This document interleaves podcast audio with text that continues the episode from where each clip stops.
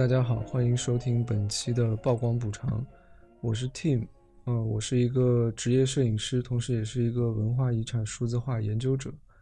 然后呢，这个播客是一个呃关于摄影闲聊的一个播客，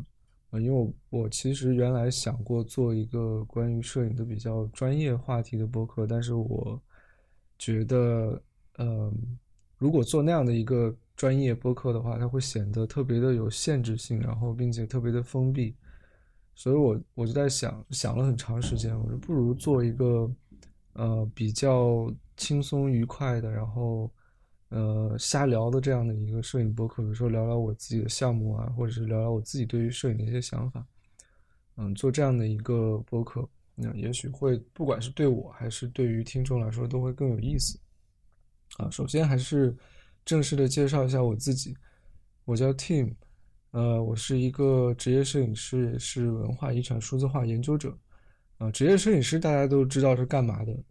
呃，但文化遗产数字化研究者这个听起来是不是就是很奇怪，然后又好像有点高大上的一个头衔呢？呃，其实这个事情是一个，嗯，首先我们说什么是文化遗产数字化啊？我觉得它跟这个高端的文印店差不多，只是说普通的街边的那个你家楼下那个文印店是，呃，平时你可以去打个文件啊，你可以去拍个证件照啊，你可以去打点照片什么的。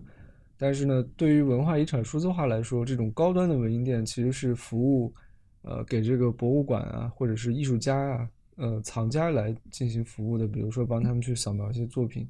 然后再给他做一些输出，呃，帮艺术家把这个作品实体化什么的啊，就是做这种工作。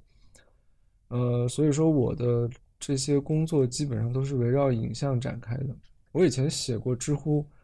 呃，在知乎写了很多关于摄影的回答。啊，但是后来就是就在知乎很不愉快嘛，然后我就退了，把那些回答全删了。但是，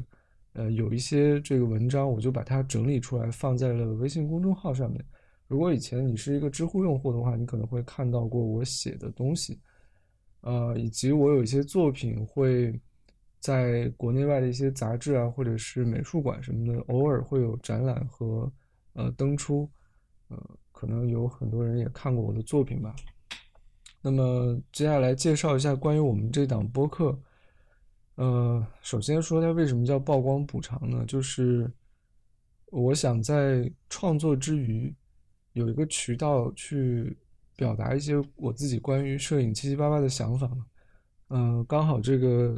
如果你是一个摄影爱好者，或者是你是一个专业摄影师，你就知道这个照相机上有个功能叫曝光补偿。然后我就把这个功能的名称借来作为我们这个播客的标题，啊，也就是说，其实我想，我觉得在创作之余有很多空闲的时间，然后我觉得需要一个表达的渠道。但是今天的问题就是，嗯，我觉得可能在一五年到一七年那段时间，知乎是一个特别好的平台，但是它后来就是因为商业化呀，就是各种各样的原因，还有大环境的原因吧，就变得没有那么适合我们去。做这种表达，就是在今天，可能很多人都发现有一个，嗯，这种适合做表达的渠道，呃，尤其是你工作之余的这种个人的表达的渠道是非常的困难的，呃，因为感觉现在大多数的平台都是流量驱动的，那就意味着，呃，无论是你是作者，你还是还是说你作为观者，你是需要某种刺激，才能够参与这种流量的驱动。所以你一旦脱离这种刺激，就是你可能会面临，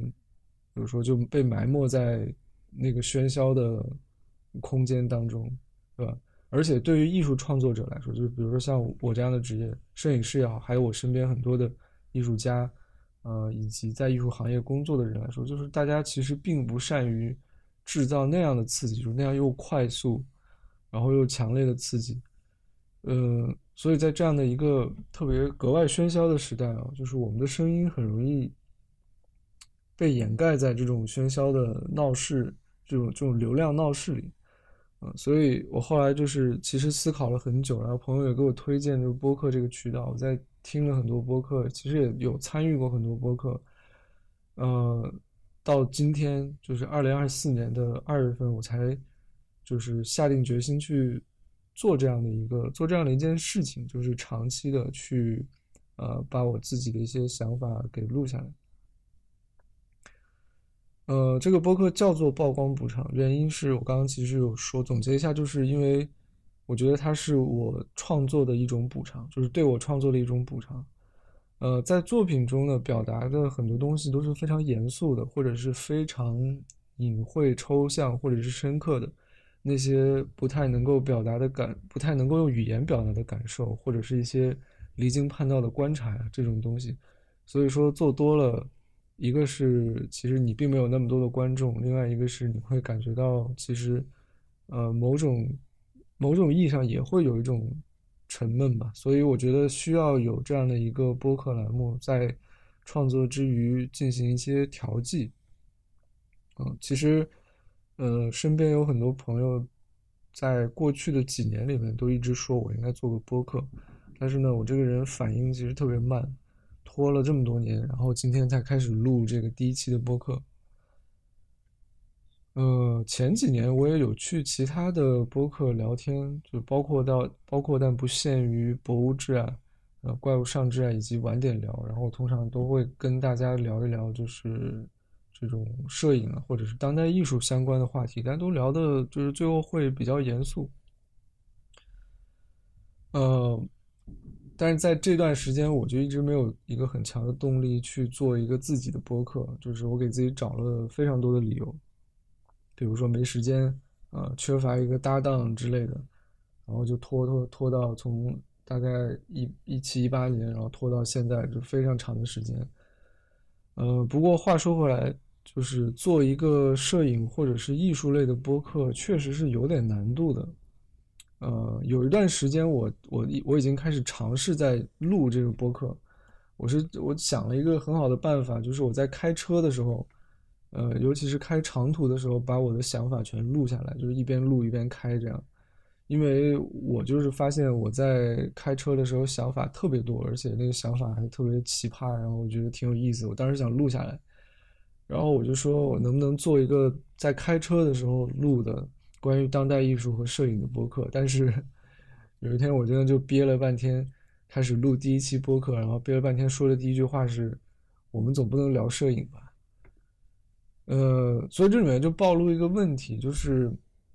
我觉得摄影是很难聊的，尤其是你长时间的这样去聊，原因在于就是摄影是一个表面上看起来非常容易，但是实际上非常麻烦的话题。如果你只聊摄影专业，就是本专业内的，比如说什么技术啊，或者是摄影史啊这些东西，都是很沉闷，而且很有限。毕竟摄影这个东西，两百年的历史，就是你说来说去，也就是那些话题，对吧？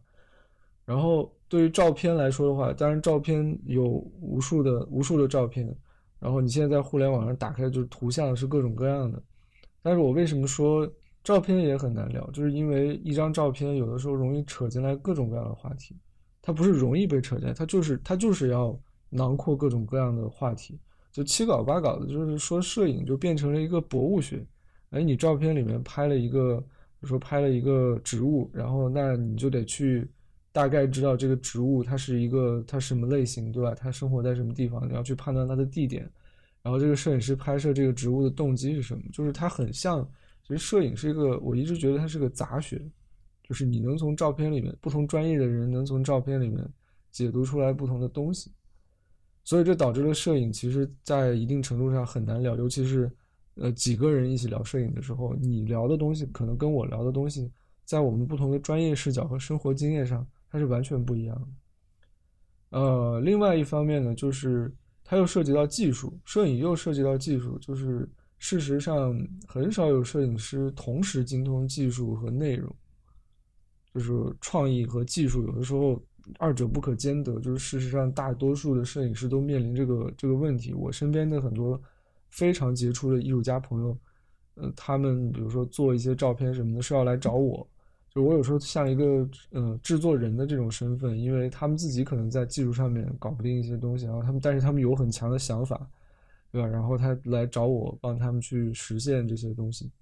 呃，其实这个事情也不奇怪。你比如说在拍摄一些更更庞大的就是在进行一些更庞大的创作的时候，比如说电影，对吧？音乐，那其实都是有制作人这个身份的。所以就是随着摄影的发展越来越复杂，那我觉得就是出现各种各样的身份也不奇怪。但是回到我们这聊聊这个呃聊的话题上，就是比如说做一个播客专门聊摄影。那比如说，有的时候我聊的是技术，然后对方又不是特别精通技术，然后当别人聊内容的时候，又遇到一个不是很精、不是很能理解这个内容的人，然后这样的时候话题就很难进行下去了。所以就是我觉得这是摄影作为一个非常年轻的媒介的一种困境，就是大家对它的认识，包括你不要说照片了，就是对图像的认识，对吧？对于图像的认识，其实，呃，我们。在现在的就是这种集体教育里面是没有图像的，没有关于图像的教育内容，对吧？我们学的都是，像比如说这个语文，对吧？它是文学相关的，这个写作相关；数学是这个，对吧？理化、理理数相关的，然后化学什么的，这都是，呃，就是基于符号的一些一些学科。嗯，但是你说基于图像有这种学科吗？好像没有，就是。图像里面一些就是图像学、图像的原理，我们如何去解读图像，如何去制造图像，就是没有人去教你这种东西，除非你刻意的去学，你去大学里面进入这个美院什么的，对吧？去学这种东西。所以这个就是，呃，摄影或者说图像作为一种还尚未被开发、被认识的一种媒介，然后我们去聊它的时候，其实就会碰到很多障碍。Anyway，这个有点扯远了。然后上面我说的这些原因呢，就其实导致就摄影难聊的这些原因，就导致什么呢？导致就算是职业摄影师，呃，每个人在当下对于摄影的认识差异还是非常大的，嗯，所以有的时候你很难跟别人就是聊出一些有意思的话题。嗯，我过去几年也在观察一些，就是比如说小宇宙上的这种摄影类的播客。或者是泛当代艺术类的播客，其实我就发现，呃，有的主播他会是非常专业的摄影师或者是艺术家，但是大当大家开始搞这种，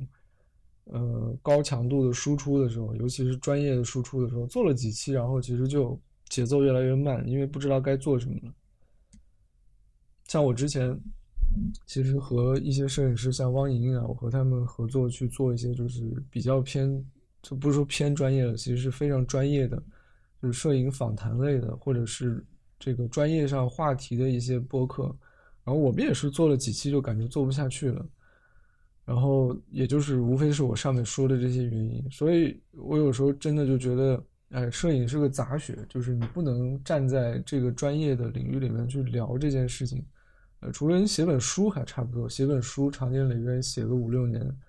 然后能写一本书出来，然后它能成为一种理论，一一种体系，对吧？但是播客呢，或者说有些人曾经说，那你去做个视频呗，呃，就是我觉得都挺，就对我来说，视频其实不太可能，就是视频是一个太消耗时间的东西了，就是剪辑什么的，我看过身边一些人做剪辑，呃，包括前段时间我去，我见到一些朋友，然后他们。可能这几年比较偏向于做视频类，就是我见到 Links 了，大家就可能会知道 Links。然后我在东京跟 Links 聊天，然后他就说，呃，自从开始做视频之后，其实拍摄上感觉是受到了冲击和挤压的这种感觉。呃，有一段时间我也尝试去看能不能做一些视频，但是我就我也是这种感觉，在你一旦开始拍视频，然后你就无法兼顾，比如说这个静态影像的拍摄。Anyway，然后，嗯，总之呢，就是我下了这个决心，就是先，呃，尝试去做这样一个播客，并且是自己聊，自己聊就没有这样的问题，就是你自己聊，瞎聊什么都可以，然后无限的跑题，无限的就是瞎扯淡。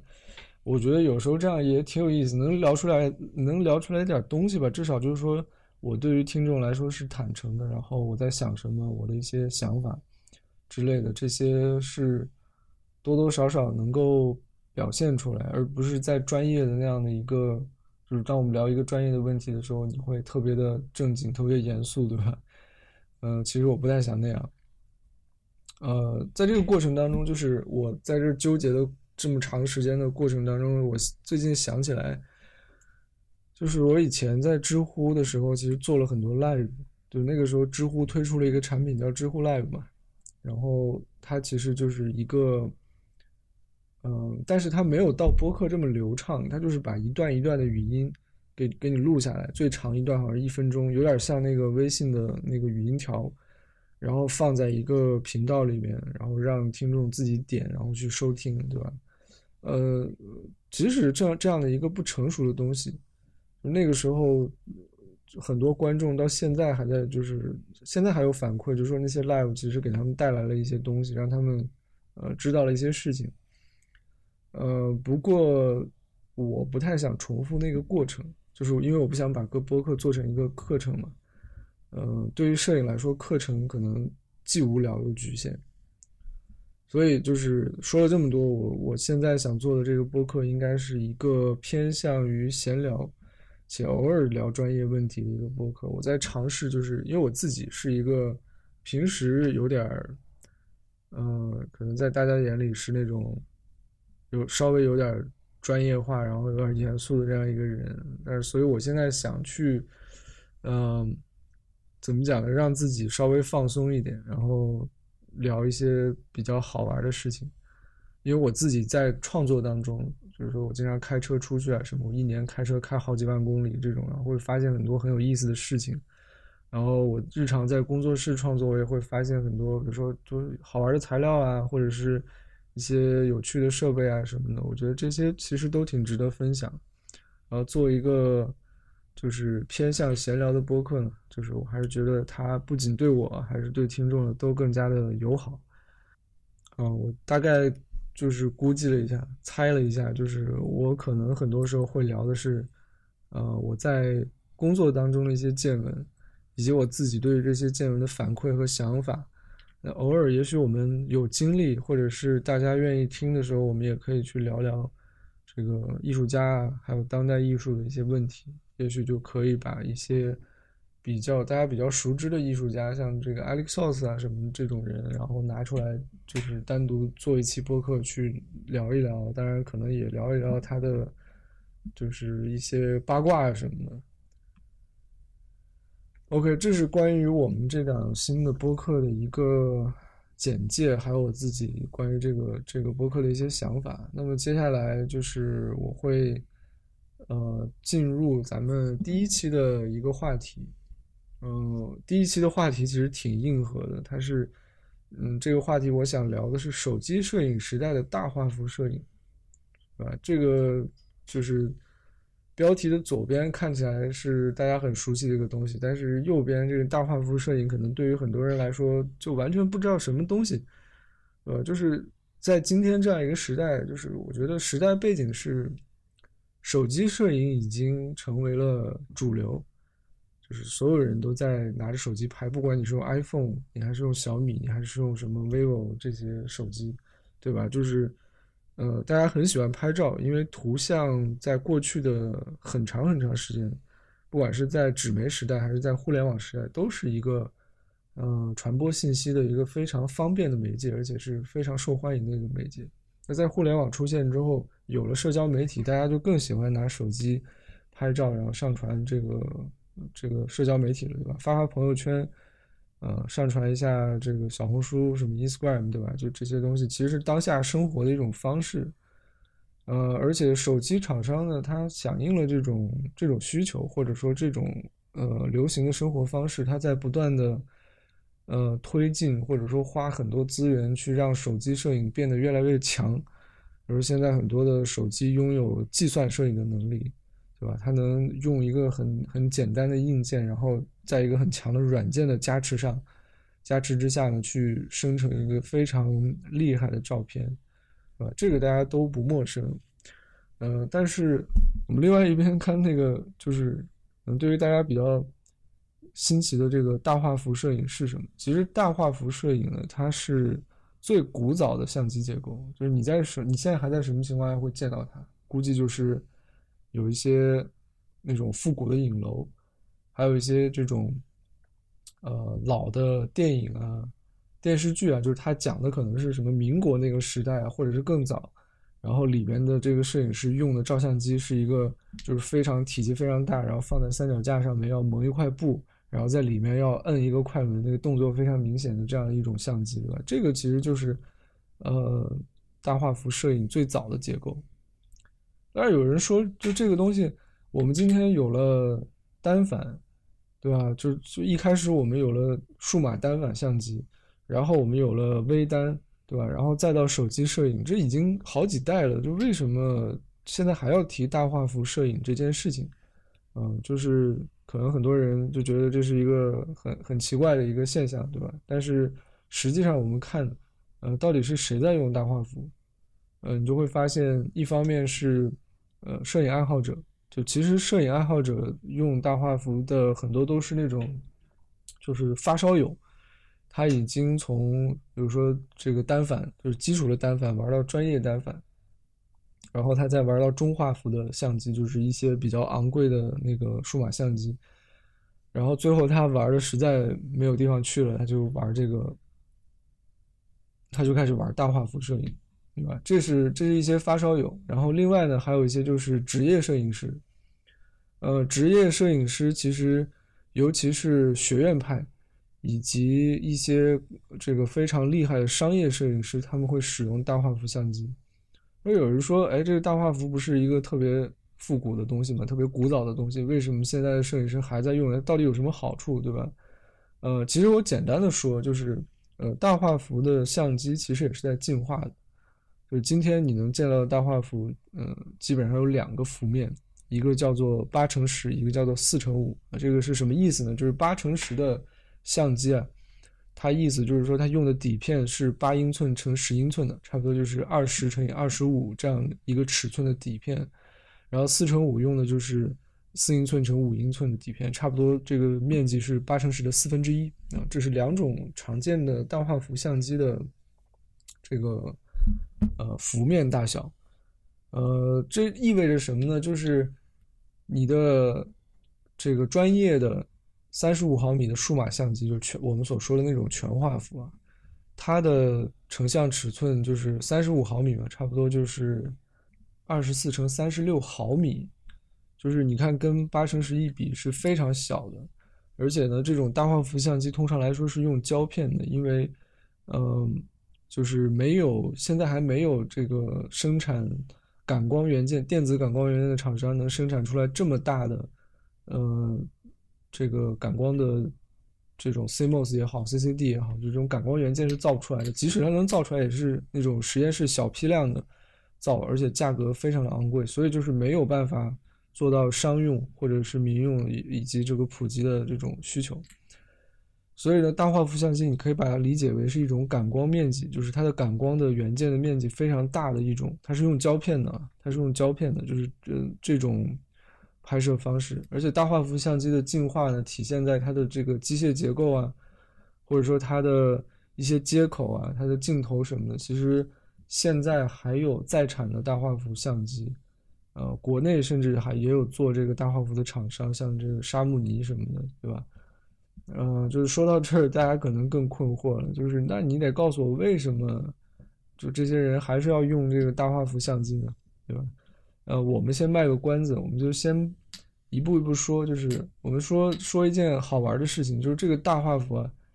呃，相机它到底拍摄成本是什么样，对吧？就是我觉得这是一个决定性的因素，有必要把它放在前面来说，啊，一个事实是。在二零二四年，你拍摄一张八乘十的这个彩色负片啊，呃，用的是柯达的这个八乘十的胶片，一张成本大概在五百块钱左右。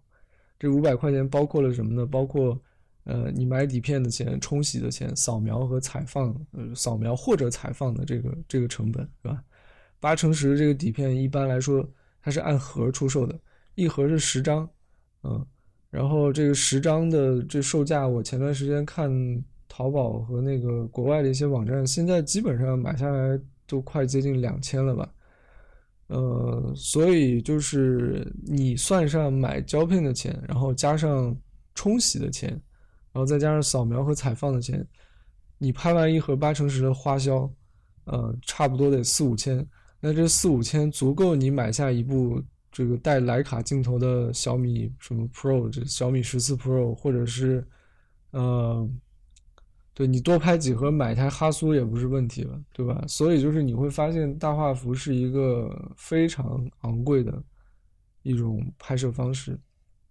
啊，那接下来就是说，我们就讲讲为什么，呃，摄影师，尤其是这种职业摄影师和，呃，一些发烧友，他们要使用大画幅相机拍摄，就是你会发现大画幅是一个，呃，就是它成本极高。首先，我们注意到一件事情是成本极高，呃，第二件事情是它，就是我前面没说到的是它操作非常复杂。那这种操作复杂，它是有好处的，比如说它在这个技术上面。它就大画幅可以实现技术动作，嗯，什么叫技术动作呢？就是，呃，大画幅相机它有这个前板和后板两个结构构成嘛，然后你可以把它理解为什么呢？一个是焦平面，一个是镜头所在的那个平面，对吧？然后对于普通相机来说，不管是你现在能够接触到的手机相机，还是呃这个微单或者是单反什么的，你这两个结构都是不能动的，是焊死的，对吧？就是没有人说，哎，我今天这个相机，我 CMOS 把它变个角度，我把它俯仰摇摆一下是不可能的，对吧？然后最多也就是在这个，呃，有一些就是可能有一些摄影爱好者他会用移轴镜头，啊，有人听过移轴镜头？这移轴镜头是什么呢？就是，呃，它的那个镜头可以做一些。就是就是弯曲的一些这种动作吧，就是说说俗了，说白了就是弯曲的这种动作，或者来调整一下镜头的这个光轴的结构，呃，这个光轴的角度，对吧？那这样做的目的是为了能够去校正一些透视，当然这是一个光学问题。那大画幅就相对来说它复杂，就复杂在它的这个技术动作上面了，它的这个呃感光的这个这个组件。就是感光的平面和镜头的平面其实都是可以在，呃三个轴向上移动的，它可以做俯仰，它可以做摇摆，它可以做上下平移的这种动作，对吧？那做这种动作的目的是什么呢？就是后板的，就是大画幅镜头的大画幅相机的后组的动作是为了，呃改变应该是改变透视，前组的动作呢是改变这个焦平面的呃这个就是焦点区域的选择，严谨来说是这样的。所以说，这个技术动作就已经能够让很多就是摄影爱好者感到头疼了。你要学一个东西叫沙姆定律，对吧？沙姆定律就是算，哎，我如何让，呃，这个我拍出来的照片里面能够有些地方虚化，有些地方清晰，对吧？就沙姆定律也可以算说，如何如何消除景深嘛，就是让你拍摄的范围之内全部都是清晰的。因为有时候你在拍那个，比如说你在拍。微距的时候，你会发现，哎，我用普通的相机或者我用手机拍出来，我除了那个主体之外，其他地方都是模糊的。就是主体比较它比较长的话，你就发现主体只有一部分是清晰的嘛。所以就是八乘十这样的相机，它通过技术动作，呃，结合沙姆定律，你是可以实现就是让全部的区域都清晰的这样一个状态。那反过来，它也可以实现，就是说让某一个你选择某一个区域让它清晰。对吧？就是可以实现很多这样的东西。呃，我们从另外一个方面说，就是其实你看大画幅相机啊，嗯，这八乘十也好，四乘五也好，在今天它基本上没有任何科技可言，它就不是一个，它不是一个现代科技。但是呢，它应用的是最基础的光学原理。呃，这些光学原理在十九世纪就基本上已经成熟了。但从拍摄上来说，就是无论是现在的手机相机，还是微单啊、单反啊、中画幅啊，都没有办法与八乘十产出的这种质量相媲美啊。为什么会这样？就是你今天的科技打不过一个古代科技嘛。这个事情它的原因是这样的，就是呃，现代的数码相机在设计和发展的过程当中啊，它为了满足市场的需求，就是它为了满足就是市场这种普遍需求嘛，毕竟是这个十九世纪之后。甚至更早，就是市场开始逐渐的有这种权重，或者它能决定什么事情该存在，什么事情不该存在，对吧？然后因为这种普遍的市场的需求，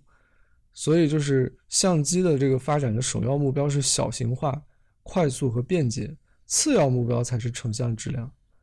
呃，因此今天手机相机成为了最热门的领域。这个风潮是从什么时候开始的？我觉得是从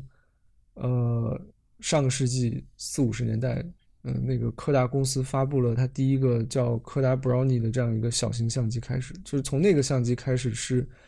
呃确立了从大画幅到小型化相机的这样一个过渡的开始，对吧？于是，在这样的就是市场的选择和一个简化的目标当中，嗯，实际上这些厂商他在开发相机的过程当中，不管是柯达也好，还是后来的像尼康、佳能啊、什么索尼这些，然后到今天的手机厂商，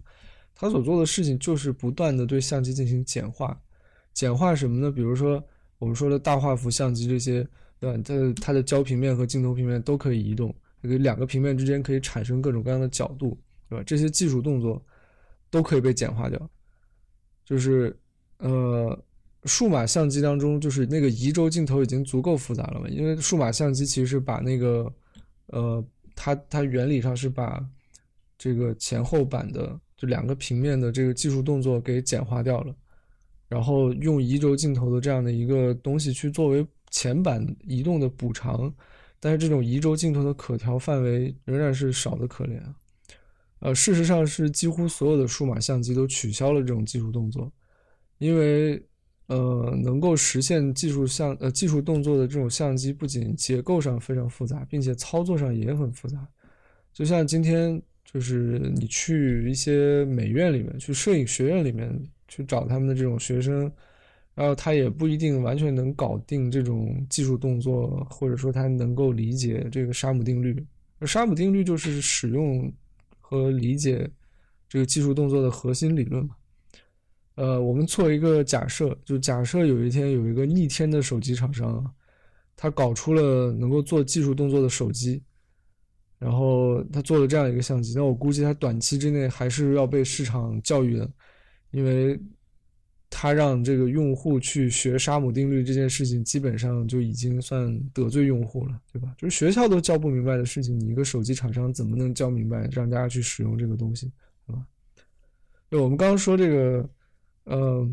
数码相机就是那种大型的数码相机，是做了技术动作上的简化嘛？就是前后板两个结构、两个平面给你焊死。啊，但是说回手机，手机又做了什么样的简化呢？手机其实就是把光学结构和感光元件的尺寸做了极大的简化，所以你会发现现在的这个手机相机普遍上来说，呃，它是一个基本上不能换镜头、感光元件尺寸非常小的这样一个状态，它要在一个非常非常狭窄的空间里面去利用它的软件和一些新的硬件技术去提升这种拍摄质量，对吧？就是所以说，这个小型化呀，不管是对相机的小型化，不管是哪一种，它第一个步骤就是砍掉各种结构和砍掉尺寸，然后简化各种设计。所以就是，嗯，你会发现，就是在简化了之后，它的一个好处反倒是会让用户或者使用这个相机的人更容易去操作，就是傻瓜式的拍摄。所以说，这个是从。呃，市场层面说，就是，嗯，大画幅相机跟手机相机它的一个关系是什么样，或者说它的差别是什么样？那我们从技术上去继续去阐明一下，就是，呃，这两种拍摄它出来的东西是什么样？前面我们说了这个技术动作，对吧？技术动作会带来，呃，你在拍摄内容上的一些就是不同，就是大画幅显然是能够拍。能够应对比手机相机更多的场景，但是这种应对可能需要更高的时间成本跟这个金钱成本，对吧？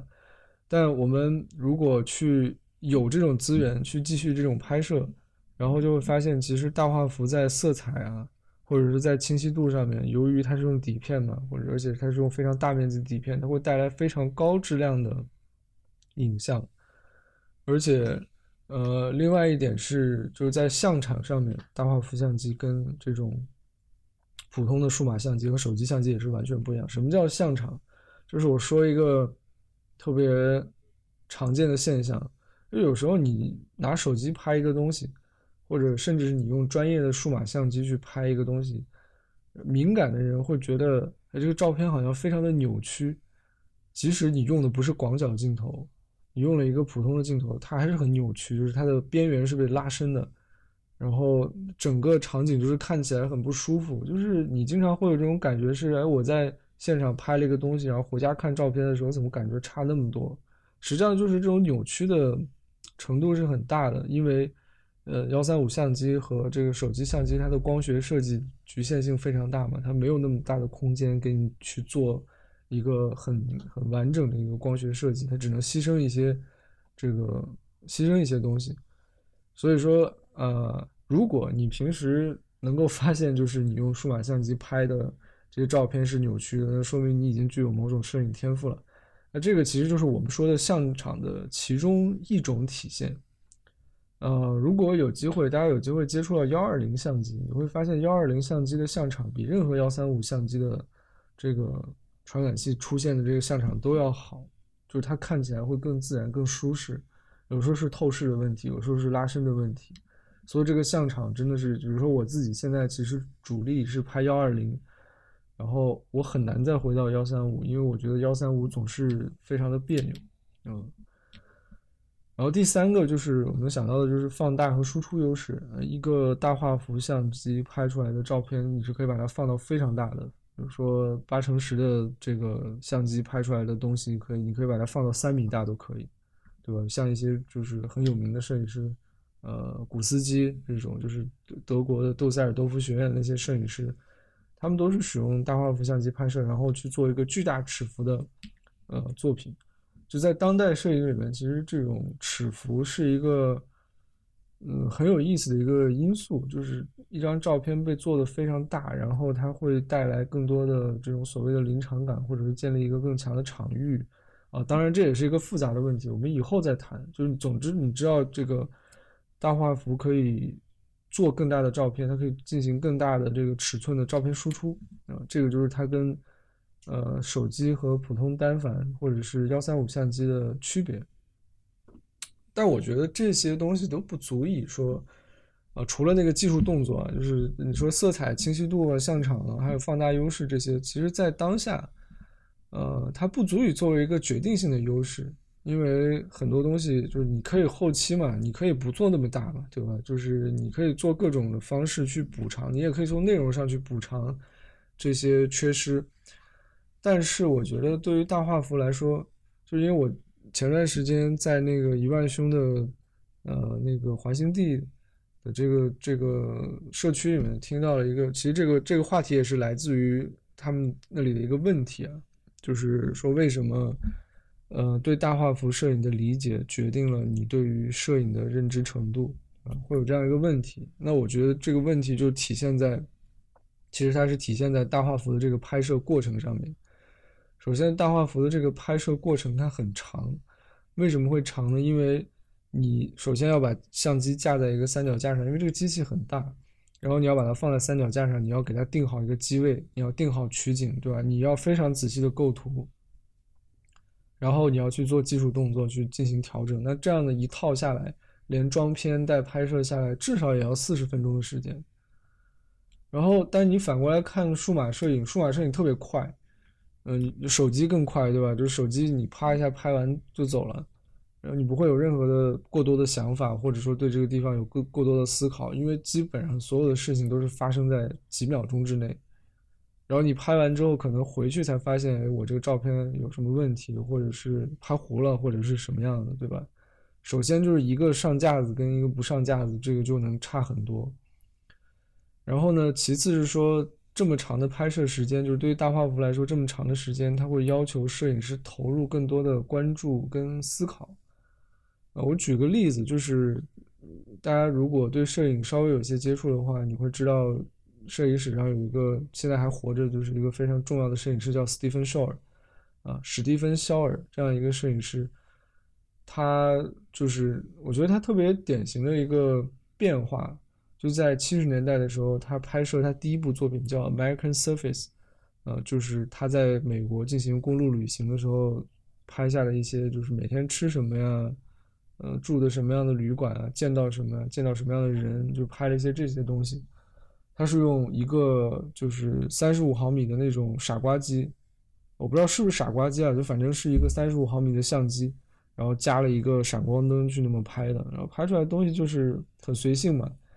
然后七几年的时候，七三还是七四年的时候做了一个展览，就是在在纽约，然后就被就当时的争议很大，争议大的原因是因为他在观念上面，就他因为七几年的时候，呃，摄影拍摄的东西，首先它都是很严肃的，其次它都是黑白，那突然杀出了一个 Stephen Shore，他拍的东西是既是彩色的，然后又是生活当中非常琐碎的东西，这种无关紧要的东西。然后呢，这个就让大家有一种耳目一新的感觉，就是觉得，哎，摄影好像有了一个新的可拍摄的一种方式，就是肖尔后来总结出来的这个 ordinary space。但是这跟大画幅摄影有什么关系呢？就是因为肖尔在做了这个展之后，他被其实一方面他被一些专业人士给喷了，啊，比如说当时的那个 MoMA 摄影部的那个主任，就是应该是叫萨考夫斯基。然后就去喷斯蒂芬·绍尔，其实他没有直接喷，就是斯蒂芬·绍尔在跟萨考夫斯基聊天的时候，然后萨考夫斯基用一种非常隐晦的批评的方式去骂斯蒂芬·绍尔，就说你意思就是你拍东西不太用脑子，你拍这些东西太快了，就是就这种意思。然后，呃，肖尔也很聪明，他就他就 get 到这个人家想表达的这个意思，然后就迅速的去。而在他的下一个作品里面叫《Uncommon Places》，就是非同寻常之地这样一个作品。而前段时间其实他的这这些作品在那个呃丽水摄影节还有上海好像都有展览。肖尔本人也是来了中国。然后就是说回这个《Uncommon Places》，他在这个作品里面就其实拍摄的还是类似的内容，就还是他去公路旅行，对吧？每天住的什么旅馆，然后吃的什么饭，吃的什么早餐。呃，见的什么人？但是他换了一种拍摄方式，就是拿八乘十相机去拍摄。这之间的区别是什么呢？就是他投入的时间一下变长了。他拍了一个早餐，很可能在他用八乘十拍完之后，这个早餐已经变凉了。嗯，就是就是他要付出这样的一些代价嘛。但是那拍出来之后呢，那个整体的感觉跟他之前 American Surface 是完全不一样的。然后这两部作品的就是变化，呃。几乎是可以说奠定了肖尔在摄影史上的一个地位和他现在的一个作为艺术家的一种身份。所以就是你看大画幅拍摄的时间更长，但是他会引导摄影师会更去呃会去更严谨的构图啊，会去思考画面，然后会去思考拍摄的元素，甚至你想你会去想要不要去对画面进行一些干预，比如说动一下你的景物啊什么的这些。然后这就是大画幅摄影给到摄影师的一个空间。另外，我想说的一个例子是，呃，比如说在大画幅拍摄人物的时候，其实对于拍摄对象，大画幅的这种拍摄方式也是有影响的。因为很多人就在抱怨说说，哎，我总是拍不好人，我拿相机拍人就拍出来很奇怪，对吧？那这其实有两个原因，一个是因为摄影师本人不太会去，呃，引导或者说去组织这种。拍摄，那另外一个原因是你可能拍摄的人物，就是你，比如说你的朋友或者你的家人，他本身面对镜头是有一种，嗯，是有一种紧张感的，对吧？那就是为什么用大画幅相机拍摄出来的人物会更自然，或者说他这个人物的状态会更好，就是因为你想大画幅拍摄从架好相机到准备开拍，三十分钟过去了，然后摄影师说我现在该拍了。坐在镜头前的那个人，或者站在镜头那个前的那个人，都已经懒得去摆任何 pose，都已经都疲了，就说赶紧拍完走吧。然后这个时候，摄影师只要进行稍微的引导，对方就会，嗯，很容易的进入这个配合的状态，然后达到一种就是很好的拍摄的状态。因为他是已经就这个人已经熟悉了面前的这个镜头，他不像他不会再像就是一开始面对镜头那样的。僵硬，对吧？那样的紧张，是吧？所以就是这是大画幅拍摄的一个，就是一种奇怪的 buff。当然，大画幅相机的拍摄的这种，嗯，就是很多的这种 buff 也好，或者说它能够带给摄影师的这种东西加深的这种理解也好，就是很多时候还是你要在呃实践当中才能体会到的。我这里只是简单的就是说了两个我能在这个时候想到的例子啊。所以会说，就是很多人会说，我觉得他们说的是对的，就是，呃，如果你到了，就是你你的摄影，就是你，比如说你是爱好者也好，还是说你是一个摄影的学生也好，还是说你是一个在，就是以各种方式学习摄影的人也好，就是对于大画幅相机的这种理解，几乎是决定了你对于摄影理解的某一个边界上的，就是这种程度吧。如果你理解大画幅摄影，你理解技术动作。呃，你理解这种拍摄的场域，呃，相场这些东西，那你可能对于摄影的认识就会走得更远。不是说我们一定要用大画幅去拍摄，但我觉得更重要的是你要知道有这样的一个东西存在，它能拍出什么样的东西，它跟我们平时的这个普通的相机有什么区别，对吧？然后这里我想说的一个事情就是，呃，其实我们要在这里去区分两个概念，一个是摄影的技术，另外一个是技法。技术是什么？技术就是 technology，对吧？technology 这种东西就是，呃，硬件、软件。就比如说我们说这个手机相机的技术非常的强，它有非常多的这种科技在里面，对吧？所以就是，其实技术描述的是一个外在的东西，它是一个硬件或者它是个软件，它是个科技，它是个别人创造出来可复制的、可应用的一个东西。那这种东西通常来说，就是它其实并不属于摄影师的能力。它是那个厂商创造出来的，就是厂商创造出来非常强的相机，对吧？然后你你作为用户你去使用就完了。但是技法是什么呢？就是我觉得对于摄影师来说特别重要的是技法。技法不是 technology，它是 skill，就是技能。你可以把它理解为一种技能，或者是解释起来就是使用者的熟练程度，比如说相机使用者的熟练程度，呃，野路子、歪招、创意、审美。或者是各种各样的造型能力，对吧？所以说，就是我觉得一定要把这个，呃，就是我们谈大画幅这个话题呢，就一定要把技术跟技法去分开。那大画幅是什么呢？大画幅没有几乎没有任何 technology 的东西，那没有任何科技的东西。在今天相比啊，就相对来说，但是呢，它拥有的是什么？全都全都是技法。哎，你技术动作怎么做？你这个前面你怎么去指导你的？这个你怎么去控制你的透视，对吧？你怎么控制你的相场？你怎么控制你的这个焦平面这个景深的区域，对吧？所以说，就是大画幅特别考验一个摄影师的技法，包括你要想在更复杂的拍摄里，你用大画幅去连接闪光灯什么的，这就更复杂了。呃，当然，你付出这么多的，你拥有这么多的技法，你付出这么多的时间和资源去拍出来的东西，它肯定跟。单纯的 technology 那个东西，就是手机摄影啊，或者是呃数码相机这些东西出来是不太一样的。所以，我们对这个就是说了这么多，可以对这个手机摄影和大画幅摄影去做一种比较，就是，呃，手机摄影它的特点，我觉得就是快速方便，然后量大管饱，呃，适用于什么呢？就是日常记录和快速拍摄，就是你平时对吧，拍一拍生活，然后。进行一些快照，进行一些快速的创作。其实手机摄影到今天来说足够用了，因为现在的手机摄影都动不动几千万像素，这个细节啊什么的东西，就是可能用手机摄影的人也不太做重，就是强的后期嘛。所以就是，呃，对于普通的拍摄来说完全够用。所以它的这个。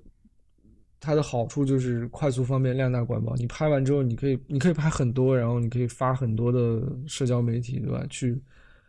嗯，我说我有时候觉得这种东西是在制造这个互联网的信息垃圾啊，但也看人嘛，就是并不是所有人都在制造这个互联网的信息垃圾。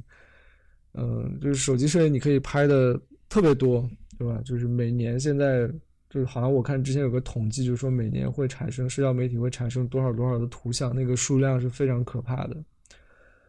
呃，但是呢，就是这些图像，我觉得它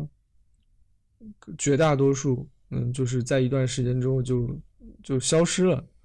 那可能还在那个社交媒体上，可能在某个硬盘里面，但是就不再不太会有这个人去。回过头来看这个东西，那就是它它经不起看，或者说它太快了，它出现的快，它消失的也快，对吧？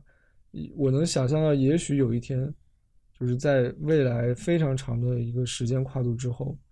然后有人会回来考古，就是通过这些留下来的图像去进行一些考古。呃，当然，你想，就是当这种考古出现的时候，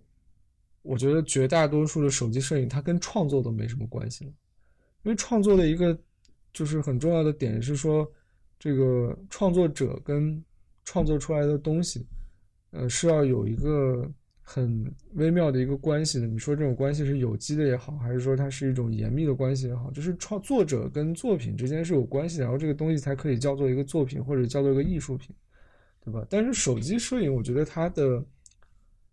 它的绝大多数情况下的应用不是为了创作而诞生，它就是为了单纯的简单的记录和一些就是快速的拍摄而建立的这种这种系统，对吧？那大画幅摄影。是什么样的大画幅摄影？就是我觉得它是，它是精致精确，而且体现创造力的一种拍摄方式。就是，呃，大画幅的作品，就是我觉得应该被留下来的可能性会更大一些。因为首先它有底片，其次是这种作品通常都会被制作，就是它会比如说被印出来，印的印印成大的照片，或者说印成画册被别人收藏，就它有一个实体是在的。啊，当然手机你也可以印出来，但是就是很多人会在印之前想，我值不值得把这个东西印出来？大画幅别人不会想这个问题，我一个作品做出来，那我大画幅最终就是奔着要把它印出来去做的，对吧？所以大画幅的这个呃使用情景一般都是呃艺术创作或者是高端商业，就是什么人会用大画幅？我可以举几个例子，比如说前面提到的 Stephen Shore，对吧？还有就是。呃，像现在几个当代的非常著名的摄影师，呃，Gregory Crudson，就是美国的一个使用这个电影片场的手法去进行拍摄的一个艺术家。他会在拍摄之前先搭建一个完整的电影片场去布景，然后再使用八乘十相机去完成那个拍摄。啊，像这些艺术家都会使用八乘十，然后还有一些高端的商业的摄影师。比如说像这种什么安妮莱布维茨的，他有时候他会用八乘十，然后就那个有一些美国的艺术家，呃，沙利曼什么的这些，他都会用八乘十去进行创作。所以就是，呃，你会发现在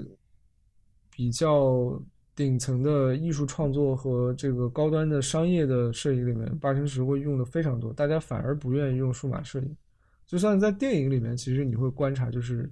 有些电影导演还是愿意用大幅面的胶片嘛。虽然电影胶片最大的可能就是呃幺二零这个幅面，但已经很大了，对吧？比如说诺兰什么的，他愿意用这种这种大幅的底片。对，当然底片的问题，它又是另外一个另外一个话题。我们之后有机会再聊底片的问题。然后接下来我想聊的问题是大画幅为什么还没有被淘汰？这也是很多人在可能觉得比较奇怪的一个问题。说这么古早、这么对吧低端科技的一个东西，呃，在我们今天各种手机厂商黑科技的加持之下，在围围围追堵截之下，为什么还没有被淘汰？好吧？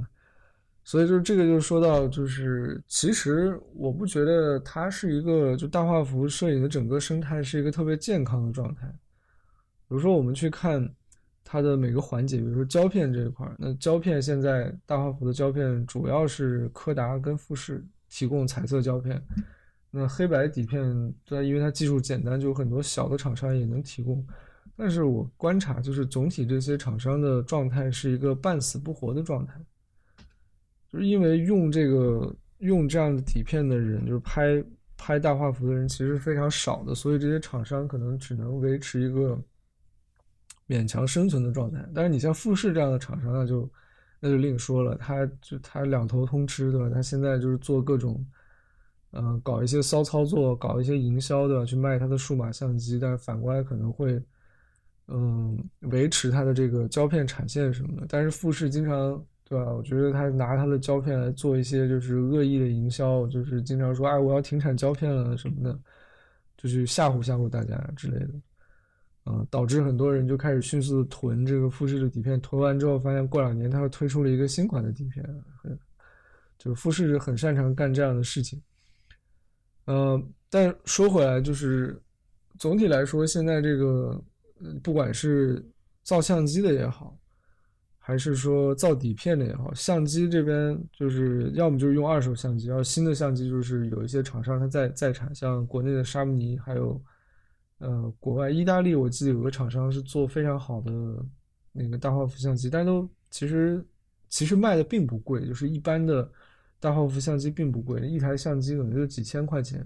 呃，尤其是国产的这种，它它也很好用，嗯，但是。就买的人少嘛，它毕竟是个非常非常小众的市场，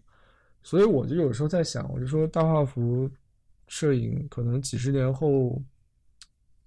就会被当做是这种非物质文化遗产来看待，就因为现在的这个影像科技发展的其实挺快的，呃，如果说存在一个就是某一个就数码的大画幅的市场一旦出现，就是哪怕有一小撮人转移到数码的这个大画幅。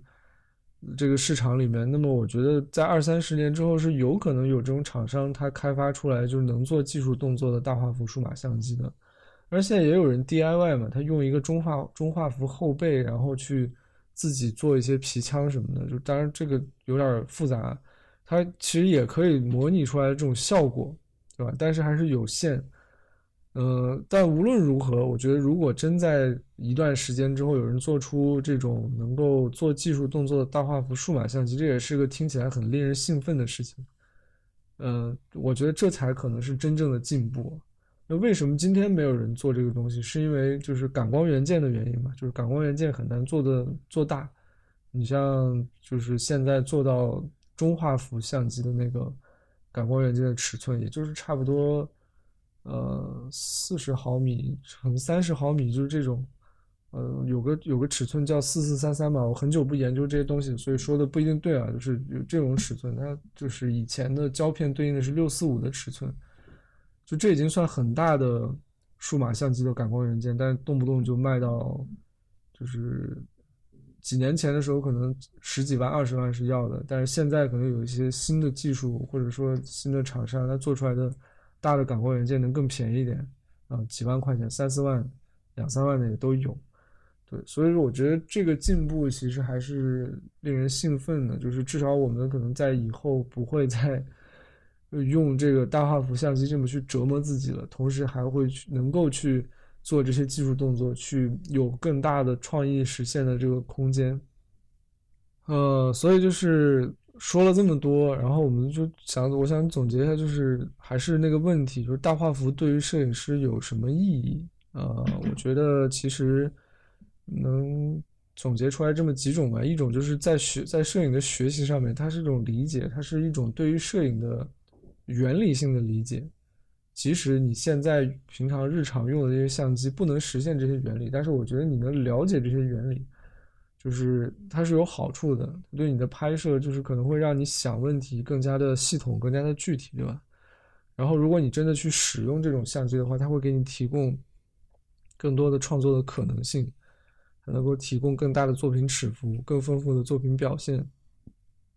然后它做出来的这个照片也更适合印刷。当然，我觉得这个就是，呃，可能对于。嗯，就是想进入专业的摄影师才会有这种需求啊，所以就是你会发现，哎，确实，大画幅摄影的人群跟手机摄影的人群好像并不是那么冲突的。对，如果说一个摄影师他愿意去用大画幅的话，我觉得他他可能很大程度上也不再会用手机摄影去进行正式的作品创作了。啊，那最后就是总结一下呗，就是我觉得。感觉就是大画幅摄影在现在这个手机摄影的时代，我对它整体的看法是一种，呃，悲观的，因为毕竟，对吧？市场和大众喜好决定了什么样的东西能够持续存在下去。在摄影的历史上，也有很多非常好的技术和非常好的媒介，因为就是市场的筛选而被淘汰掉的。这个东西是有很多的，嗯。但另外一方面说呢，就是我觉得对于学摄影的人来说，到了一定阶段接触一下大画幅是有很多好处的。但坏处是你一接触可能就回不去了。嗯，然后你会发现，就是大画幅拍出来的东西确实就是很好看，就是你一旦看习惯了大画幅拍的东西，你就不再能够去看你手机拍的那个东西。好吧，那我们今天就是这期播客，嗯，第一期的曝光补偿，以一个非常硬核的话题开场，可能大家不知道是不是听得一头雾水，嗯，但我们之后下一期，下一期我可能会聊一聊，就是我最近的一个项目，就是关于，因为我去跑了一趟北回归线，就是中国的北回归线，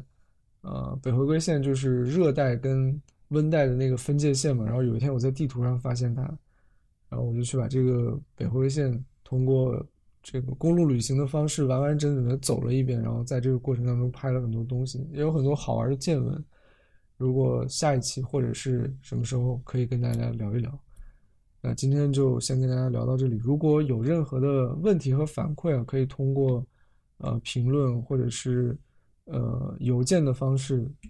呃，私信的方式等等一系列你能找到我的方式来跟我交流。然后，如果说有有一些话题特别有意思的话，我们也可以就单独专门开一期播客去聊一聊这样的话题，好吧？那今天就聊到这里，大家拜拜。